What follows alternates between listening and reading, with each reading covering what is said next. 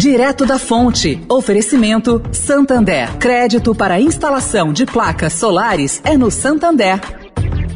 O Santander acredita num mundo mais sustentável. Por isso lança a plataforma Estação, que vai levar mais sustentabilidade para a estação de trem Vila Olímpia, com reuso de água, geração de energia solar e muito mais. E o banco também quer ajudar você, dando crédito para compra de placas solares com até 96 vezes para pagar e taxa de 0,74% ao mês.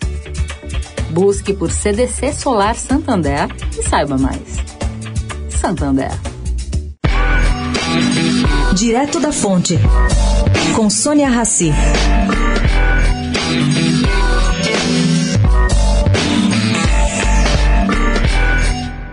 Bom, gente, nos Estados Unidos, Donald Trump pediu recontagem à mão de votos em alguns estados depois da eleição de 2020.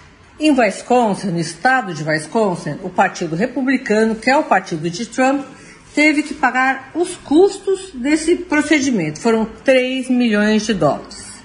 Já no caso do estado da Geórgia, sobrou para o contribuinte que mora ali cada recontagem estadual segue regra local da legislação eleitoral.